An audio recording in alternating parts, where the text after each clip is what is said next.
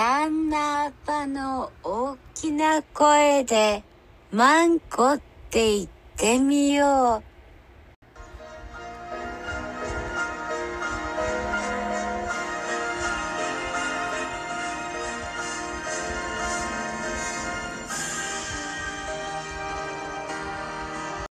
さあ、えー、今、海沿いで一人でラジオを撮ってるんですけど、暇だったので、と、あのー海の波音海の波の音と、今ちょっと台風過ぎたんか、台風が来るのかわかんないけど、風が強いので、それをちょっと危惧していますが、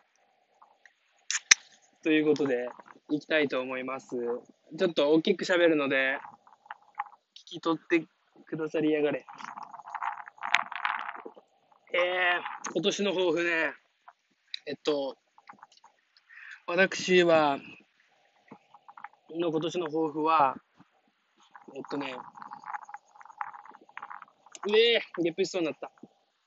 えっと、友達が、車好きの友達がいて、えっとね、まあ、そいつはジープに乗ってんだけど、そのジープに初めて乗せてもらった時の衝撃やら、なんかジープツーリング、四駆乗りの、なんか山に登ったりとか、なんか、に連れてってもらった時に、あ、やべえ、この車みたいな。めちゃくちゃかっけえ男のロマンや、みたいな思って、まあ、そっからもうずっとジープかジムニーが欲しかったんだけど、たまたまこの友達はちょっと離れたところで仕事してんだけど、に、この友達に、まあ、何住んでる俺の友達と会いに行くって言って、北谷の方に行って、北谷の、まあ、あの、美浜美浜っていうか、あの、北谷の三栄かなの駐車場があるとこでおしゃべりしてたら、おしゃべりしてたら、なんかその、車好きの友達、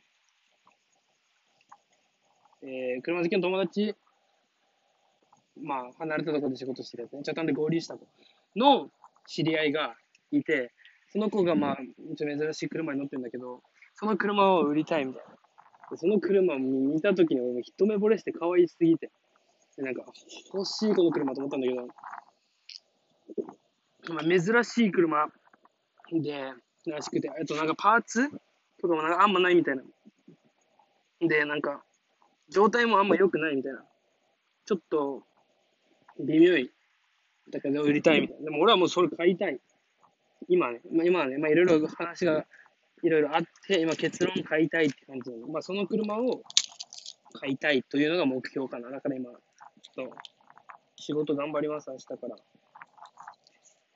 のと、今年の目標は、ずえっとね、いつからだろうな。高2の夏休みに、今、私、あの、高敷島に行ったんだけど、あれ研修でね、研修っていうかな、まあ、交流会みたいな、交流プログラムみたいなやつで行ったんだけど、その時に、高敷島の海に行ったり、なんだろうな、大きいなんか、野球じゃない、スポーツの軍団っていうか、スポーツの集まり、例えば中学校の遠征組とか、合宿で来たみたいな人たちが泊まるとこに泊まってたんだけど、そういうとこもめっちゃ良くて、あと海がめっちゃ綺麗、あと自然が、車で走ってる時とかに自然がめっちゃ豊かで、離島いいなみたいな。自分出身離島なんだけど、まあ、自分の出身とは違う、出身の離島とは違う良さがあって、離島巡りしたいなみたいな。っていうのを思ってて、まあ、夏に行きたかったんだけど、まあ、離島って人が少ないから、とか、おじいちゃんおばあちゃんが多いから、まあ、一人コロナが出たら、めちゃくちゃ警戒するわけ。まあ、普通なんだけど、どこもこうやってほしいんだけど、まあ、多分どこの離島もそうやってると思う。自分の出身の家島がそうだから、なんか、まあ行くのはやめようとか。で、この車があるんだけど、まあサンバークラシックってやつなんだけど、その、さっき話した車ね、それが欲しいんだけど、その車を買ったらめっちゃ4人乗りで、多分軽、軽車両、軽車両じゃない、軽軽自動車登録で、めっちゃ荷物も乗るみたいないい車で、まあ、それで、まあ、友達4人乗せて、なんかバーベキューセットとか、寝袋とか、まあ、テントとか買って、なんか遊びてえな、みたいな。まあ、夏がいいさ、そういうのって、やっぱり。暑いけど、暑いし、虫とか蚊に刺されるけど、いいな、みたいな。って思ってたんだけど、まあ冬も、まあ、なんだかんだどうせ楽しいだろうみたいな。冬もやりたいな、みたいな感じで今思ってます。もし買えたらね、その車が。まあ買うって言ってと、もう行っちゃったんだけど、その人に。まああとは、あとは、親を説得して、自分でまあ頑張るからと言って買う予定でござる。えー、っとね、まあ、今年の抱負っていうことしかもなんか今日ね、違うラジオ聞いて思った。めっちゃ話変わるんだけど、違うラジオ聞いて思ったのはなんか、なんかその人たちのラジオは別におもろい系、なんか身内乗り二人組とかたまにゲスト呼んでやってるんだけど、なんか、俺のラジオは、まあ、マジで、なんか、うわ、ラジオやりてえみたいな感じで思って、ネットで検索してこういうアプリがあるんだっていうのを調べて、なんか一人でやって、なんか調べながらやったらなんかたまたまできたみたいな感じでやってんだけど、なんか俺のラジオは別に自己満例えば自分の思ったことを記録する。まあ日記でやれよと思う人もいると思うけど、まあ日記も iPhone のメモに書いたりしてんだけど、別に話してること、まあ、例えば話したいこと脳にいっぱいテーマとかが出ると思う、テーマとか話題とかが出ると思うんだけど、そういうのを書いてるうちに忘れていくから、喋るのもありと思って。あとは、友達とかと今からやるつもりなんだけど、友達との会話を記録に残しておきたいみたいな。まあ全部じゃなくて、ね、些細な会話とかだったらいいんだけど、まあ例えば話そうよみたいな。例えばトークテーマとか決めてね、話していったらおもろいだろうと思って、なんかやろうって思ってるんだけど、まあ、そんな感じよ。別になんか、報道、例えば、なんて言うんだろうな。あるトピック、世界で起きてることや日本で起きてることとか、身の回りのこととか、自分が関心持ったこととかを絞って喋るとか、まあ、知識がある人は喋る。または、調べて、こういうことが起きてて、自分はこう思うとか、いうのもおもろい、聞いてておもろいんだけど、なんか別に俺はそれできんから、頭良くないし、まあ、調べることはできるけど、調べても、まあ、その、ての本気出した人には勝てないから、まあ、自己満ラジオなんですけれども、もう累計何回 ?13 で終わって、1、2、3、これで17回目か。まあ、常に一発撮り台本なしでやってんだけど、しかも編集、なんか、例えば今俺が止めようと思って、バンって止めたら、これを保存して、また新しく始めたら、なんかま、それを、なんか、同じファイルに入れて、したら、例えばあのオープニングの電子音のやつがあると思うんだけど、あのオープニングのやつとかを、なんか全部バーンってまとめて出したら、なんか一個の放送回になるみたいな感じでやってんだけど、だからカットする技術がないわけ。だから例えば、今、なんかについて喋れって言われ、今なんか喋れって言われたら、難しいテーマとかじゃ絶対詰まるさ。その詰まったの、この間のシーンってなる部分カットできる。例えば二人ラジオだったらそれは相方が喋ってくれるからその間埋めれるけど、うん、一人だったら無理。今のまま怪しかったから。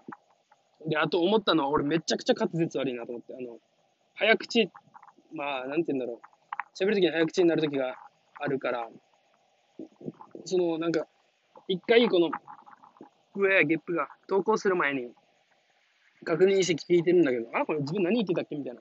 大体話してるけど、これ、話、話してる内容って自分で覚えてるけど、初めて聞く人からしたら、聞きづらいなと思って、この滑舌。ちょっともう少しハキハキ喋っていきたいと思います。今、海からですが、皆さん、どう聞こえていますか？ちょっと確認してきます。ちょっと心配ですが、ブルペンには杉内がいます。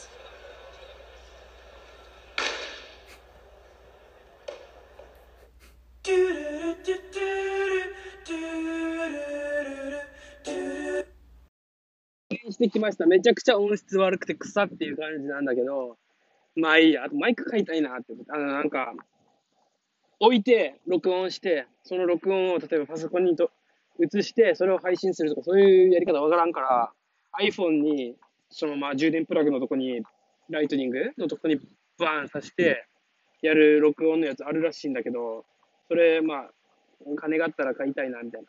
思ってます。そして、音質マジで悪い。マジごめんなさい、皆さん。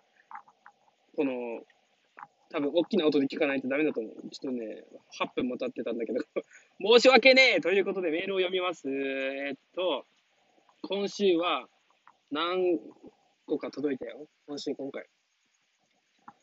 えー、熊と戦いたいさんから、あざっす。今年の抱負、はじめまして、タンナヤパさん。僕の今年の抱負は、ラジオネームを見たらわかると思いますし、そもそも僕はこのラジオネームを気に入ってないので、少しラジオネームとは関係ない相談をさせて、関係のない相談をさせてください。最近僕はか肩に熊好きというタトゥーを入れたいと衝動が止められません。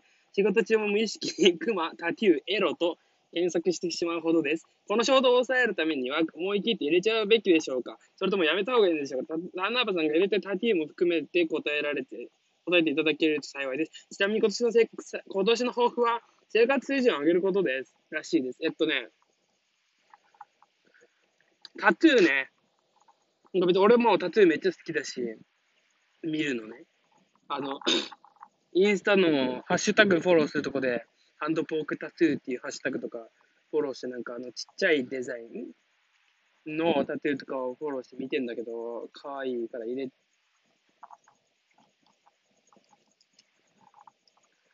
ごめんなさい。LINE 来て今ちょっと読んじゃった。えっとね、そういう感じで、入れたい、入れたいとか見てんだけど、入れたい、まあ入れたいって思うけど、まあそこまで、なんか、めちゃくちゃバーン入れたいやつはないかな。今んとこね。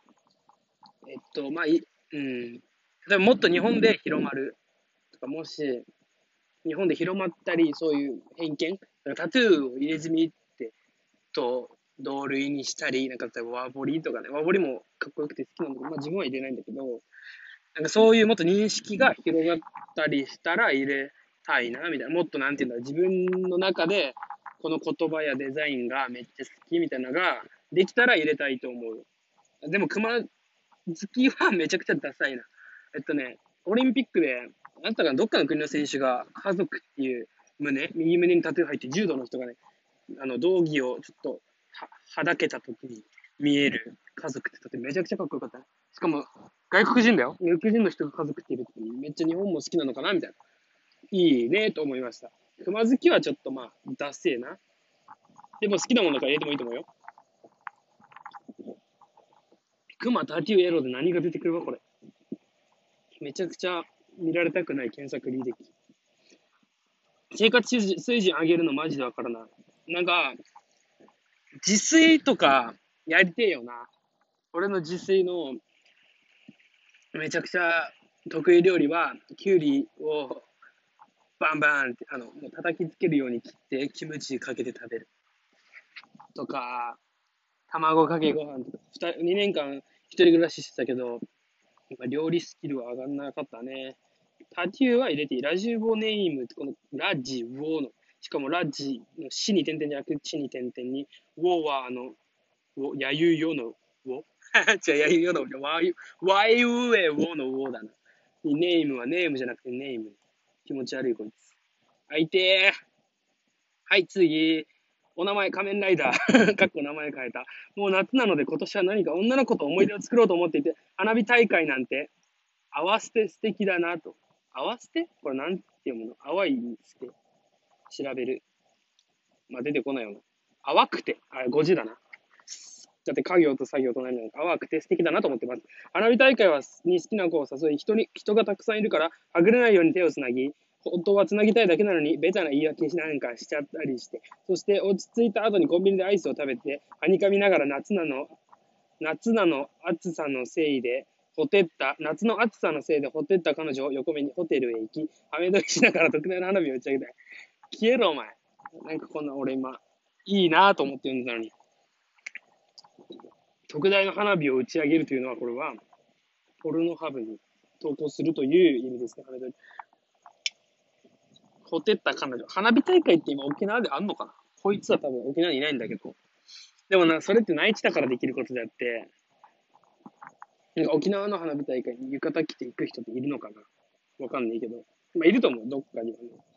でも俺は、なんか、島出身でそんなでっかい花火大会ってなかったかわかんないけど。だから内地のさ、なんか、再現 VTR とかである。でも再現 VTR だからなのかな花火、浴衣とか着て行くやつはいいよな。コンビニでアイス何買うのかな沖縄じゃないけど。やっぱ、そうかな。夏だし、爽やかな感じでね、行った方がいいよね。花火大会いいな。夏。しかも、誰も今年の抱負1月じゃないのにっていう、突っ込まなくて偉いね。はい。学習の記録さん。懸命抱負。違うな、漢字が。抱負は抱えるに追うだよね、多分。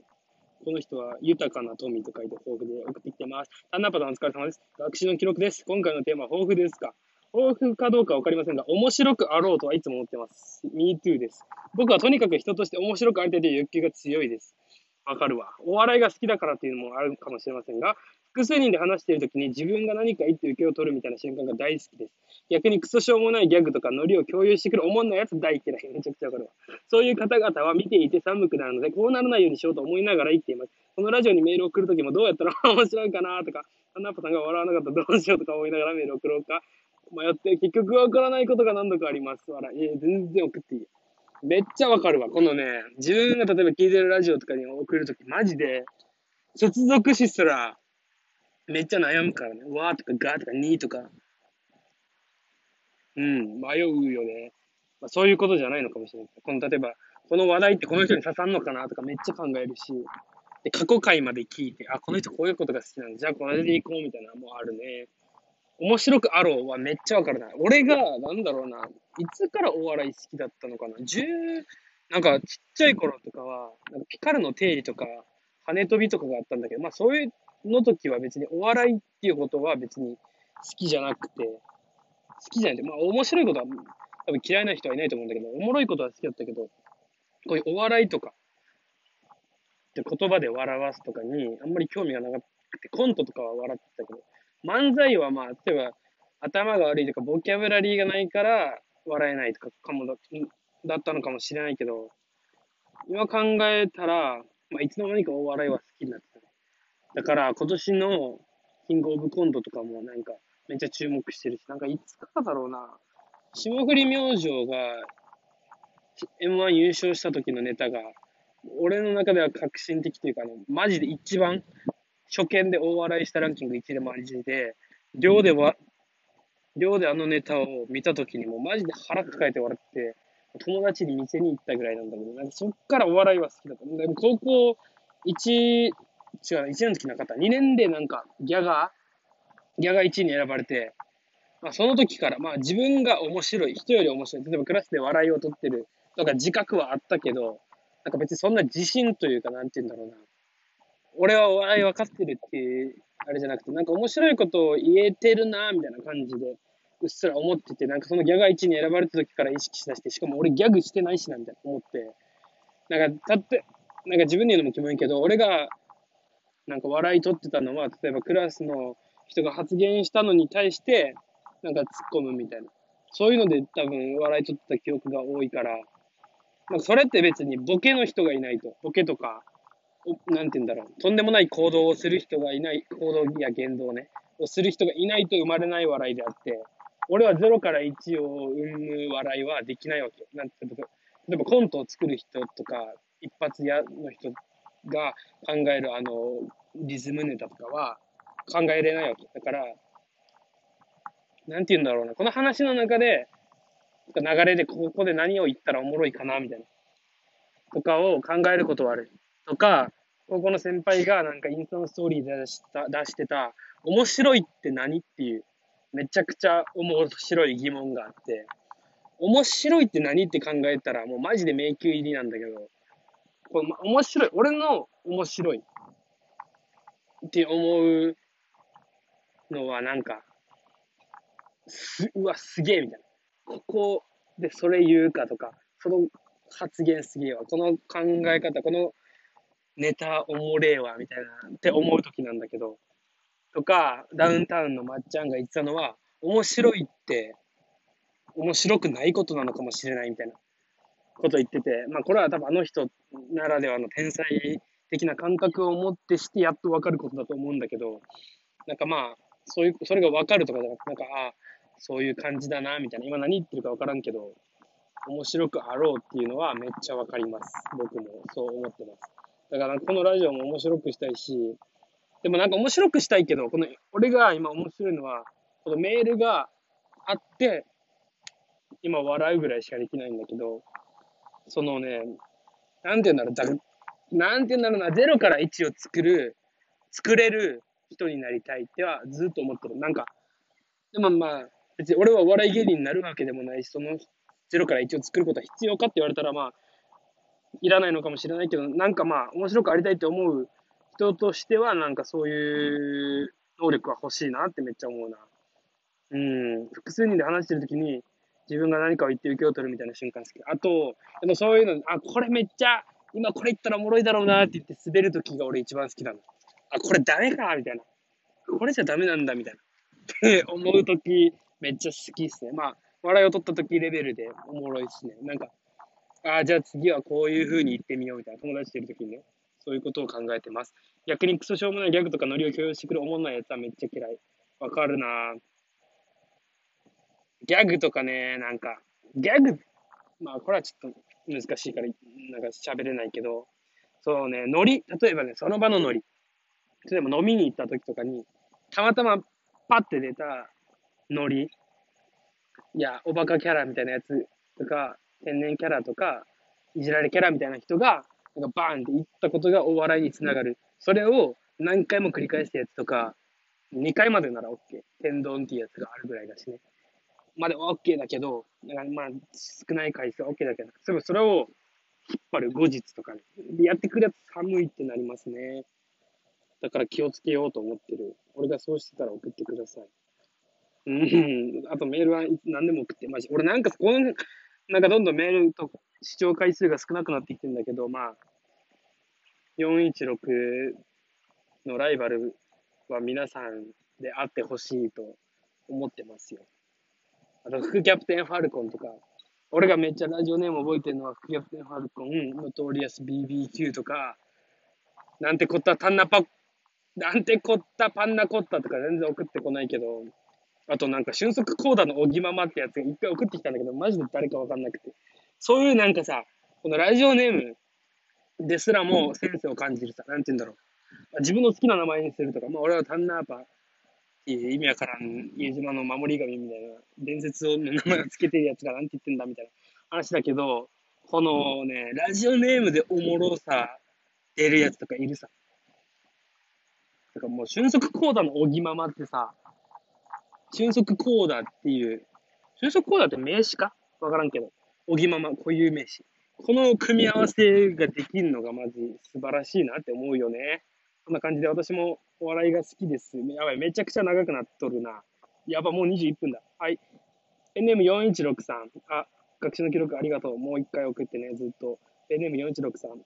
初めてメールを送らせていただきます。タンナーパの罰ゲームで、学年で一番女子に告白、学年に一番の女子に告白することになった青ひぐまみれの僕ラジオ、いつも楽しく聞いています。そんな罰ゲーム受けたことないし、俺って青ひげ多分、まだ進行してないわ。多分そろそろ来そうで怖いんだけど。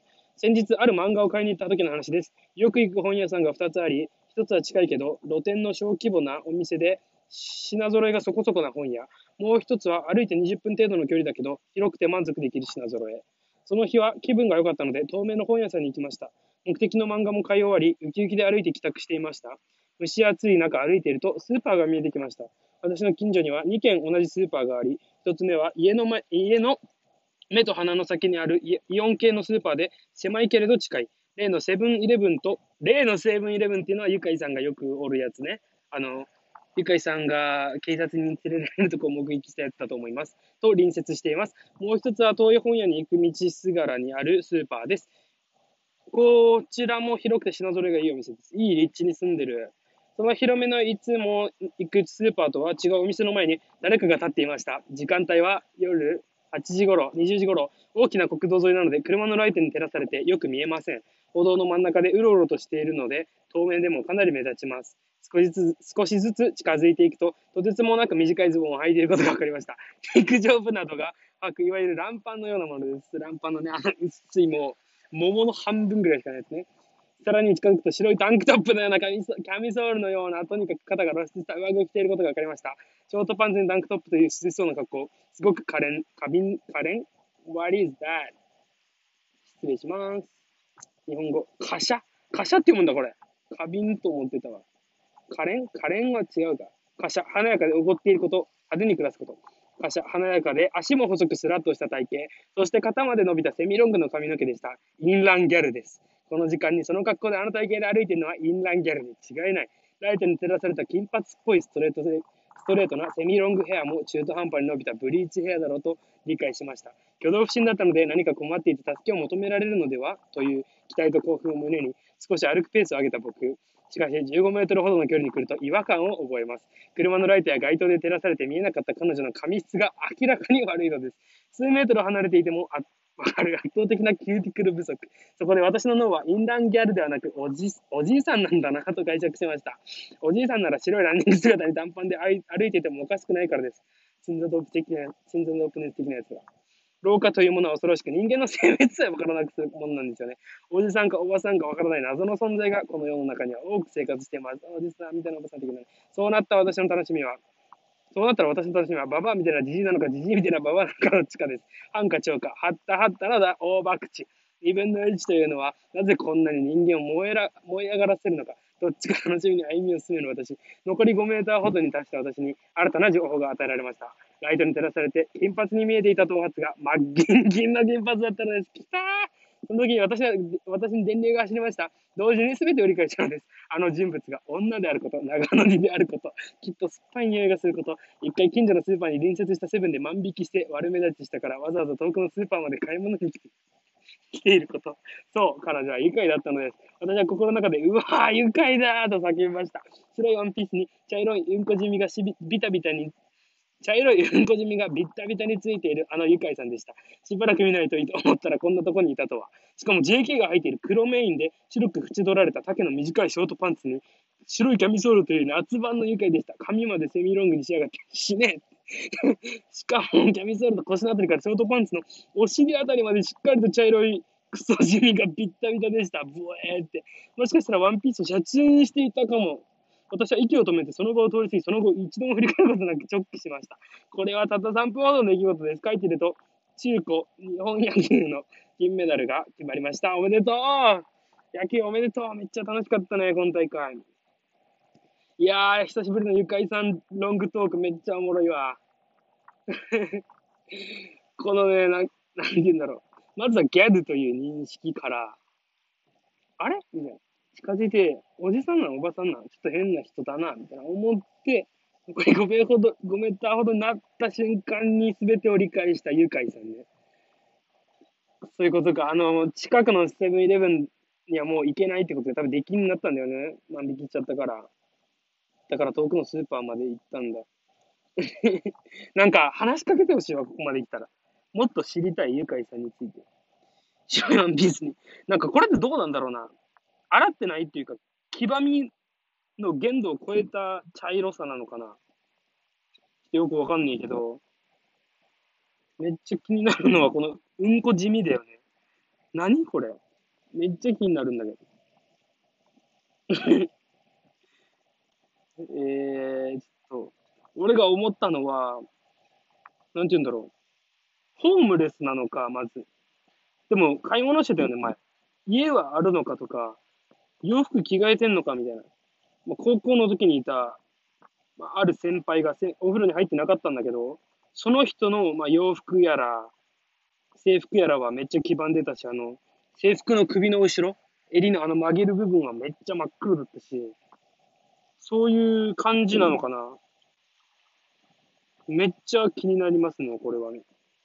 文章力がな、半か超か、あったあったの覚えてめちゃくちゃ美しいというか、欲しいな。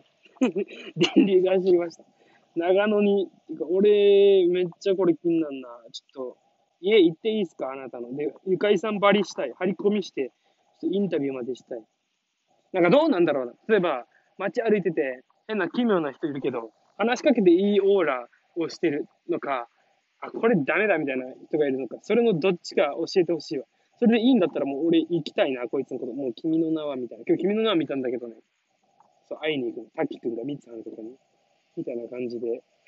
でも3分の、この 短いエピソード、このロング尺で説明できるのめっちゃすげえな。息を止めてその場。えー、でも息嗅いで、息っていうか匂い嗅いでほしかったわ。ちゃんと、吸、ばっかばっかな巣の匂いがしたのかとか、ちゃんと聞きなかった。はい、ありがとうございます。これが送りたかったメールか。めっちゃおもろいな。もう愉快さんトークで俺1時間ぐらいはいけんな。なんか可愛いよな。ちゃんとセブンを離れてスーパーまで行くこととか。でもなんかこういうさ、汚いらしい人ってほどコンビニに来るんだよね。なんか主婦とかは考えてちゃんとスーパーに行くんだけど、この多分お金がないであろうの人たちってなんかコンビニに来るんだよね。元コンビニでバイトしてたからわかるんだけど、なんかもう足が真っ黒みたいな、もう洗ってない、こいつ汚いからやめとくか。みたいな人とかめっちゃ来るんだよね。お風呂入ってねえだろみたいな。毎日同じ服着てなんかタバコとストロングゼロ買う人とかいたんだけど、そういう人ってなんでコンビニに行くのかな、高いのにって思いますね。ゆかいさんトークンまた楽しみにしてます。そして野球優勝は後で話すか。ということで、あと何個かあった。今年の抱負、大城武史。あ、待って。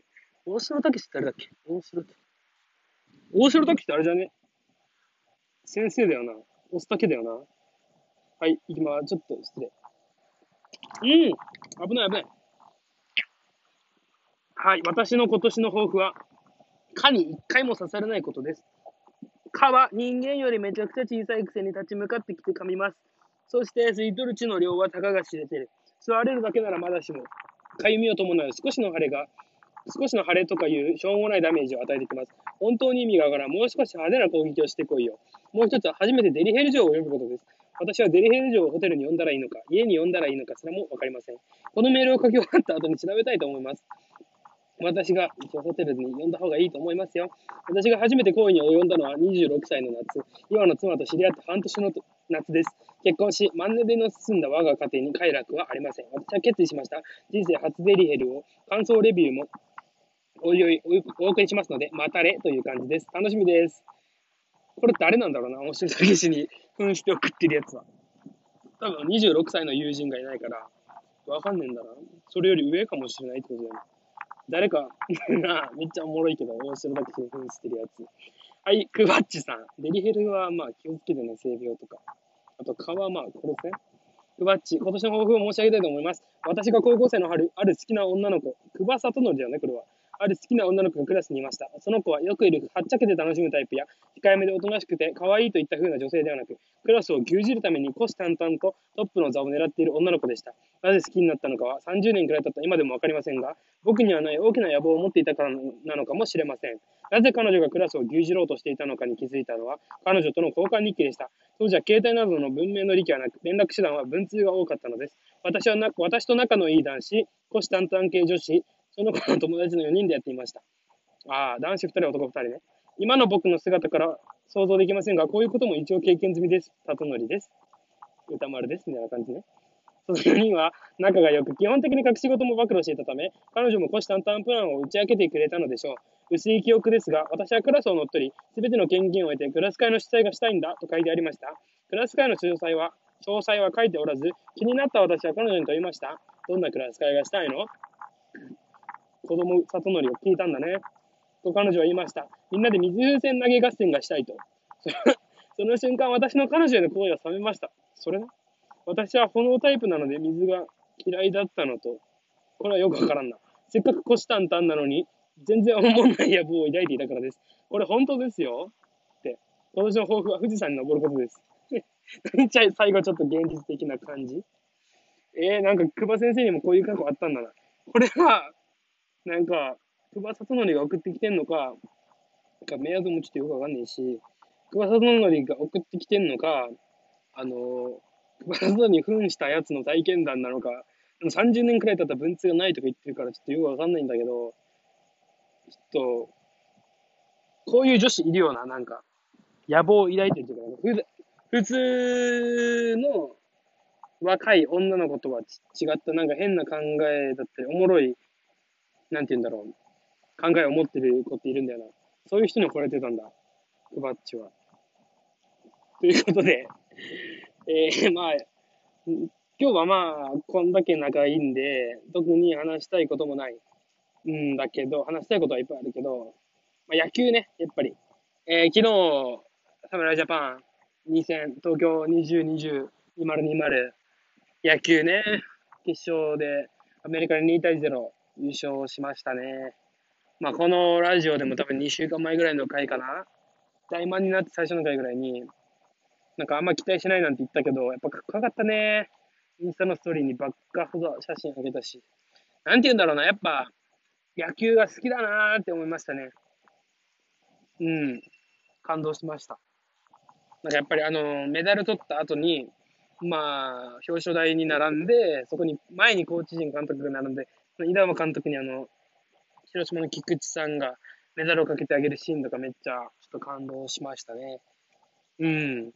皆さんも、じゃあ今日でもオリンピック終わっちゃってみんなと、なんか LINE グループが盛り上がったりすることも、まあちょっとなくなるのかなと思ったら悲しいですけど、まあ、やっぱりオリンピックっていいねと思って、なんかまあコロナだったけど開催してよかったねみたいな思ったね。あとはもう、しっかりなんだろう、もうこっからは、しっかり感染予防とか、もう本当にロックダウンするぐらいの勢いでいって、もう経済とか知らねえぐらいの勢いでいって、なんかもうちょっともうコロナもね、台湾だっけ？コロナ速攻消した国。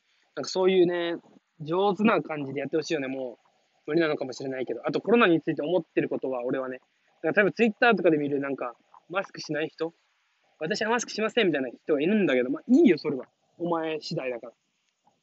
いいんだけど、なんか、かかってもコロナにね、お前がコロナにかかったら病院通んなよって言いたい、俺は。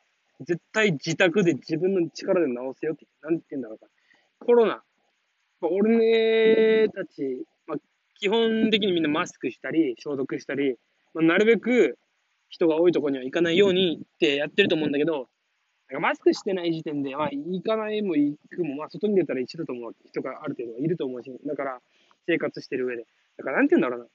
まあ、医療従事者、従事者からしたら、コロナに、まあ、かかりたくてかかってるわけじゃないですか、みんな。だからそういう人たちは、まあ、医療従事者は、まあ、そういう人助けになりたいってなって、そういう仕事についてる人が多いと思うから、なんかそういう、なんて言うんだろうな。まあ、仕方なくじゃない、なんて言うんだろう。まあ、運が悪くてかかっちゃった人を助けるっていうのはわかる。でもなんかそういう対策とかもせずに、かかったやつはもう勝手に、なんか自分で苦しめって思ってるから、なんかそういう感じだよね。うん。って感じです。まあ何が言いたいか自分分からなくなって笑ったんですけど、なんか、早くコロナが終わってほしいって、まあ、ずっと願うばかりですね。なんか飲みにも行きたいし、しかも今ちょっとマジで久しぶりにコンビニでレモンドを買って飲んでるんですけど、なんか、なんかなんて言うんだろう。な、コロナがない時は、週1で、週1は持ったか。2週間に1回とか、週1ぐらい、まあ飲みに行ってたんだけど、まあ、めっちゃ楽しかったし、やっぱお酒を飲むことによって、まあ毎日飲むわけじゃないから、なんかそういう、ねえおしゃべりとか、なんか友達の友達と仲良くなったりとかもできたから、なんかそういうのが戻ってきてほしいって思います。あと何が言いたかったんだろう今なんか思い出したんですよ。そう。まあ、ちょっと今か、思い浮かんだっていうか思い出したやつが長くなりそうだったんで、また次話しますわ。ちょっと今回はめっちゃ音質が悪いと思うんだけど、申し訳ないです。聞いてくれた人はありがとう。あと、まあ、俺が、これ聞ここまで聞いてるかわかんないけど、俺が、クラロワっていうゲームで知り合ったツイッターフレンズが、のめっちゃおもろい人が、これを聞いてくれてるらしいんだけど、メール送ってーって感じです。おもろい人なので。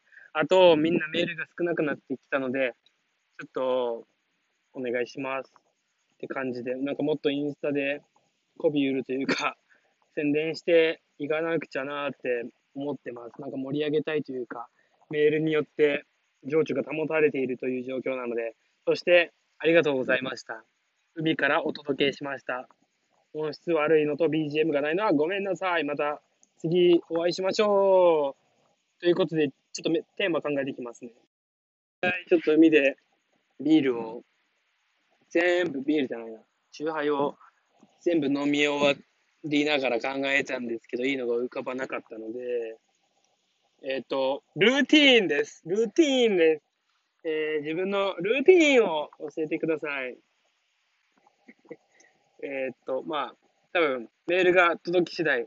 なんか俺は、例えば携帯いじってる時とかにメールが来たら、まあ、そこそれの、さなんていうんだ、この上からピュッて出てくるやつをパッてすぐ消して、読まないようにして、通知欄からも消して、もうメールアプリ、またはホームページの作ってるアプリに、まあ、ラジオを撮るときに飛んで、まあ、初見で読むっていう反応だって、知ってる内容を読んでても面白くないもんね。っていう感じでやってるので、まあ、何でもいいんで送ってください。聞いてるやつは。よろしく。まあ、なんかいいことがあったらいいね。さよなら。